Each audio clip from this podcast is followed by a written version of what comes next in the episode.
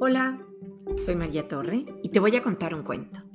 Se busca lobo, escrito por Ana María Machado con ilustraciones de Laurent Cardón, publicado por Editorial Norma. Manuel estaba buscando empleo. Abrió el periódico y vio un anuncio. Se busca lobo, adulto, de buena apariencia, con experiencia comprobada, para trabajo con responsabilidades, buen salario, futuro garantizado. Enviar cartas con currículum y pretensiones a la portería de este periódico. Manuel dudaba de que los lobos leyeran periódicos y que supieran que era eso de currículum y pretensiones. Él sí lo sabía. Currículum era una lista de todo lo que uno había hecho en la vida y que le pudiera ayudar a conseguir ese empleo. Pretensiones, bueno, a veces se dice que alguien es muy pretencioso cuando quiere parecer más importante de lo que es. Pero en este caso Manuel sabía que pretensiones era lo que el candidato pretendía ganar. Ya estaba acostumbrado a esa forma en la que estaban escritos los anuncios. Llevaba mucho tiempo buscando empleo y había leído muchos.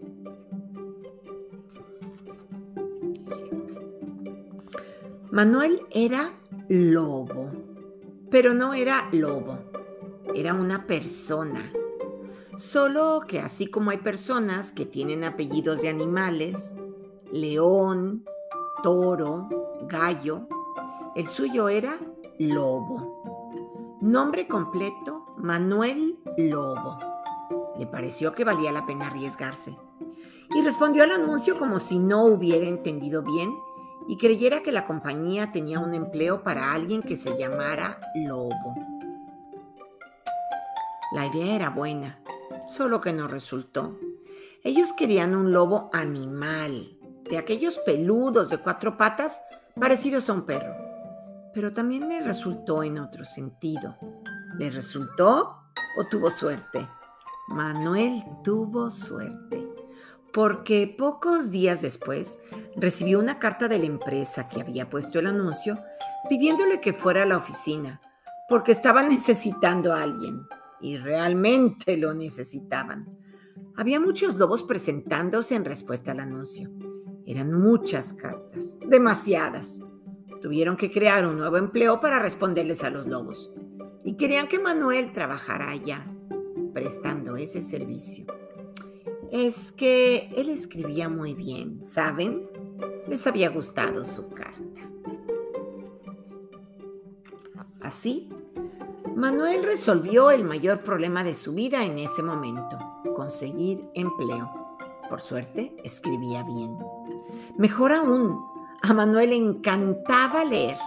Sabía muchas historias y por eso quedó con su futuro garantizado porque no había un lobo capaz de engañar a un lector como él. Era solo comenzar a leer una carta y él lo descubría todo.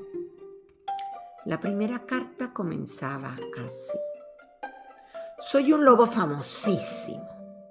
Mi retrato es conocido en todo el mundo. Hace siglos que todos hablan de mí. Tengo muchas otras cualidades, por ejemplo, soy un animal muy simpático, convincente y buen conversador. Puedo ser buen vendedor porque tengo mucha experiencia en hablar y en convencer a las personas para que hagan lo que yo quiero, principalmente a las niñas que van solas por caminos alejados y que tienen abuelas enfermas que las están esperando en casa. Tengo unas orejas tan grandes y unos ojos tan grandes y una boca tan grande. Lobo. Manuel Lobo le respondió. Departamento de Personal. Apreciado señor, afortunadamente no tenemos necesidad de alguien que pueda ver mejor, oír mejor, ni comer mejor. Nuestro departamento de cazadores sugiere que el Señor busque empleo en un libro de cuentos. Parece que hay vacantes en el de Caperucita Roja, porque el lobo de allá tuvo un final muy triste. Atentamente, Manuel Lobo. El segundo candidato iba directo al grano. Tengo una fuerza descomunal. Buflo, sopo, resoplo y derribo cualquier casa. Tengo buena preparación deportiva y porte atlético. También me gusta escalar y soy capaz de subir a cualquier tejado. La carta decía así. Señor Lobo, tres hermanos que trabajan en nuestro departamento de construcción ya nos dieron referencias suyas. Sabemos de sus dificultades para cumplir horarios y no podemos tener a alguien que siempre llega atrasado a las reuniones. Lamentablemente, no podremos atenderlo. Sugerimos que el señor busque empleo en un libro de cuentos. Parece que hay vacantes en el de los tres cerditos, porque el lobo de allá tuvo un final muy triste. Atentamente, Manuel Lobo. El tercer candidato no tuvo que explicar mucho. Le bastó decir que era muy atento en materia de vigilancia y que siempre sabía cuando una madre salía de casa y dejaba a sus hijos solos. También dijo que podía dar buenas referencias mientras no les preguntaran a los siete cabritos. Pronto, Manuel Lobo, vio qué clase de lobo era. Intentó despacharlo para otro libro de cuentos. Seguramente adivinaste cuál. Eso es, el lobo y los siete cabritos. Los dos lobos siguientes escribieron cartas muy parecidas. Tal vez hasta fueran el mismo lobo con la misma letra y el mismo tipo de papel. Pero lo que escribían era muy diferente. El primero parecía manso y comenzaba así. Me puedo integrar muy bien a cualquier ambiente y pronto seré como todos los que están a mi alrededor. No llamo la atención de nadie. No me incomoda tener que usar uniforme para mi trabajo. En realidad, me encanta disfrazarme. El segundo ya se traía lo suyo. Ustedes van a tener que escogerme porque me la están debiendo. El año pasado hicieron un concurso, estoy seguro de haber ganado y ustedes no me llamaron. Y si no fueron ustedes, fue su hermano. Y si ustedes no tienen hermano, entonces fue su papá. Y si su papá estaba viajando, entonces fue su hijo. Y si no me llaman pronto, voy allá, me como a todo el mundo y acabo con ustedes de una vez por todas. Manuel Lobo suspiró. Digitó rápidamente dos respuestas muy formales y las echó en dos sobres diferentes. Al señor lobo con piel de, corte, de cordero, el de las fábulas de Esopo y el segundo sobre era al señor lobo de la fábula con el cordero, de las fábulas de la Fontaine. Luego abrió dos cartas que no tenían ninguna originalidad. En realidad eran dos noticias, solo decían, yo soy el lobo malo, el lobo malo, el lobo malo. ¿Quién le tiene miedo al lobo malo? ¿Al lobo malo? ¿Al lobo malo? Manuel no tardó en ver que eran candidatos que él conocía, fingiendo que eran otros, buscando una nueva oportunidad.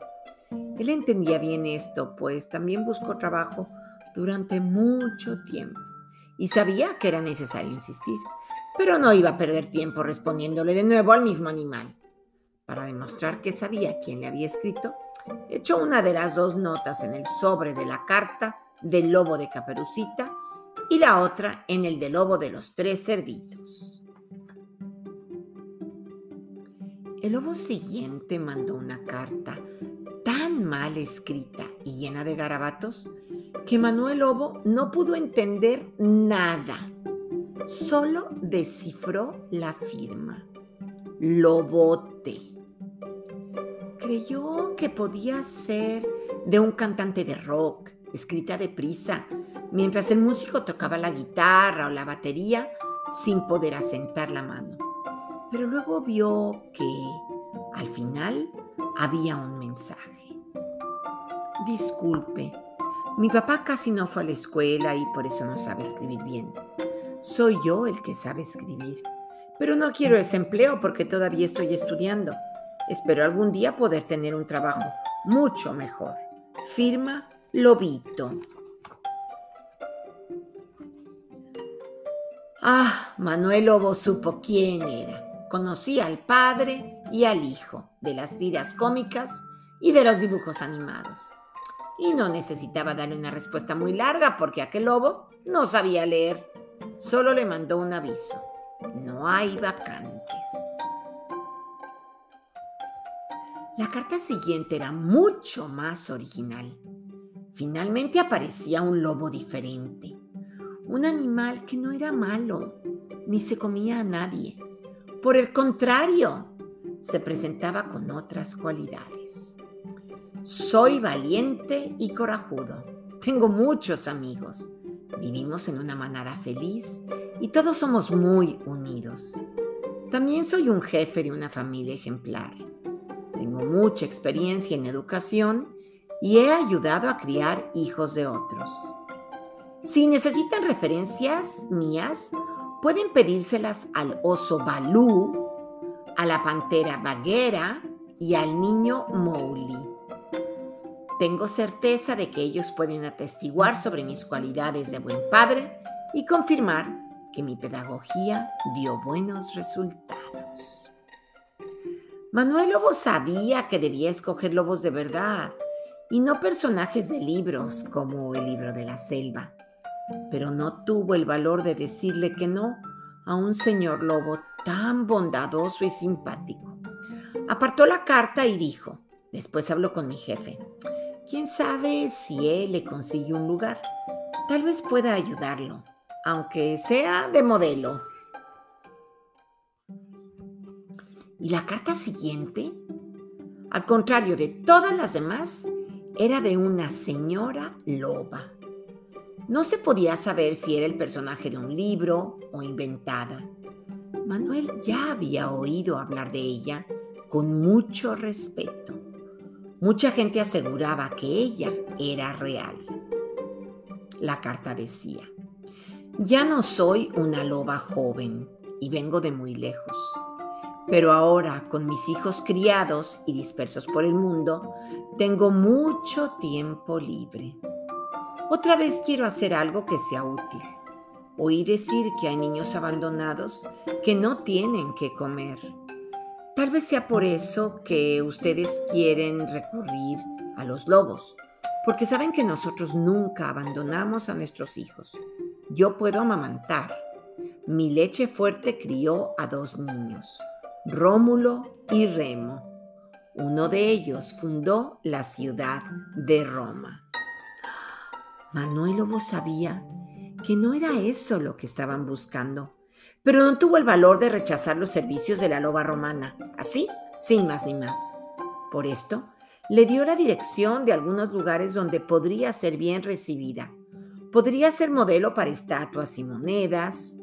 Y desgraciadamente, no faltan niños abandonados en este mundo de Dios. Si ella pudiera enseñarles alguna cosa a los hombres, tal vez tendría un futuro brillante. La siguiente carta venía de mucho más lejos. Vivo en medio de la nieve y estoy muy interesado en esa oferta de empleo porque quiero cambiar de aire, irme a un clima mejor que este de Rusia. Sé que hace calor allá en su país, que hace mucho sol y que no está lleno de cazadores. Aquí hasta los niños me persiguen. Hay un niño llamado Pedro que es una peste.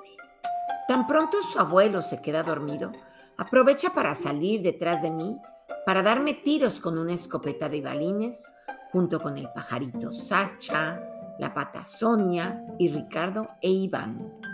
Me dan cada zurra. Y además, tiene unos amigos que son cazadores profesionales. No tengo muchas posibilidades con ellos. ¿Será que tienen un lugar para mí en una de las escuelas de samba de su tierra? Tengo muchas facilidades para la música y puedo aprender a tocar cualquier instrumento. Manuel Lobo leía y leía, respondía y respondía, y la pila de cartas seguía enorme. Había una carta de un tal lobo que le aullaba a la luna, de otro lobo misterioso de las estepas, de otro que corría con mujeres, de otro que perseguía trineos, de otro que se había convertido en pastel por causa de una caperucita amarilla. Había otro que debía descubrir que era bonito y le servía de inspiración a los poetas, porque decía que era el lobo bobo. Pero ahora tenía collar, ya no comía, y hasta le habían compuesto una canción. Hasta el hombre lobo escribió. A todos les respondía Manuel Lobo, ninguno servía, ni el que tenía las mejores recomendaciones y era amigo de un santo. Su carta decía así. Los señores pueden ver mi retrato en altares y vitrales de iglesias. Me llamo Lobo de Gubio. Fui peleador y goloso, pero no por maldad, sino porque tenía hambre. En un invierno muy frío, sin nada que comer, ataqué la ciudad de Gubbio, en Italia, pero cuando Francisco de Asís me dio comida, me volví manso y nos hicimos amigos. Un hombre santo. Daba lástima rechazar a un lobo así, pero ¿qué hacer? No era el lobo que estaban buscando. Cansado de tanto responder, Manuel Lobo comenzó a creer que aquello nunca tendría fin hasta que descubrió qué ocurría. El anuncio era muy vago, no decía qué tipo de lobo buscaban ni para qué. Debía haber sido escrito por alguien que no era muy bueno para redactar. Entonces tuvo una idea. ¿Por qué no publicamos otro anuncio? Uno que sea más claro, que explique bien lo que queremos. Y fue así que, al otro día, apareció este anuncio en el periódico. Se necesita un lobo de verdad que sea un animal, que no sepa leer ni sea un personaje de cuentos. Si sabes dónde hay uno, avísanos y serás recompensado. Puedes incluso ser parte de nuestro equipo. Queremos hacer un documental sobre lobos para la televisión, mostrarles a los espectadores cómo es su comportamiento, sus hábitos, cómo viven, qué les gusta, cuál es su ambiente, qué peligros corren. Nuestro objetivo es defender la naturaleza y garantizar el futuro de estos animales para que no corran peligro de extinguirse. Enviar cartas a la portería de este periódico. Llegaron varias cartas. Muchas eran de niños. Decían que había lobos en varios países, en reservas de bosques, en montañas, en regiones desérticas. Ninguno de ellos necesita empleo. Lo que todos necesitan es protección. Por causa de esto, muchos se convierten en estrellas de televisión. Fue fácil con tanta información. Manuel Lobo entró al equipo de filmación y ahora también tiene un nuevo trabajo. Viaja por todo el mundo estudiando animales y haciendo documentales sobre ellos. Tal vez tú hayas visto alguno o enviado alguna carta con sugerencias para nuevos programas. Y, colorín colorado, este cuento se ha acabado.